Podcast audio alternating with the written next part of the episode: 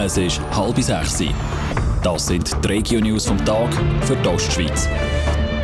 Im Studio ist Vera Büchi. Sargans sucht die Polizei einen Brandstifter. In der letzten Woche hat Sargans immer wieder brennt.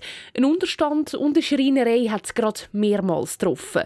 Das könne kein Zufall sein, sagt Gian Andrea Rezzoli von der Kantonspolizei St. Gallen. Auf dem Platz haben sich doch jetzt insgesamt vier Brände ereignet. Zuerst war dort eine Schreinerei betroffen. Die hat einen Tag darauf nochmal brennt.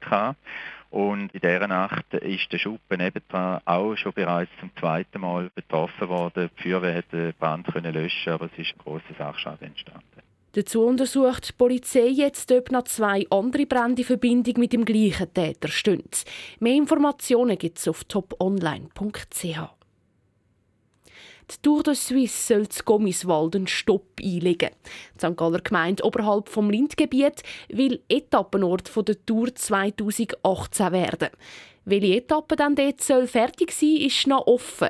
Auch die Streckenführung muss noch bestimmt werden. Für die Gemeinde wäre der Anlass aber eine grosse Chance, sagt der Gemeindepräsident von Gommiswald, Peter Hüppi. Tour de Suisse ist immer ein schöner Anlass. Ich weiss, als Kind ist man immer gerne schauen und ich glaube schon, dass Tour de Suisse schweizweit sicher auch eine Beachtung hat und wenn man als Etappenort kann figurieren kann, ist es eine Ehre und auch eine Aufgabe, wo Gommiswald sich gewachsen fühlt. Schon an der nächsten Gemeinsversammlung in zwei Wochen ist der Halt der Tour de Suisse dann Thema. Die Stimmbürger müssen dann dort entscheiden, ob sie 120.000 Franken für den Anlass bewilligen. Der Brand in der Kontaktbar St. Margrethe vom Sommer ist geklärt.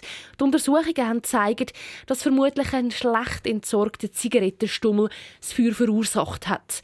Der Verantwortliche ist per Strafbefehl verurteilt worden.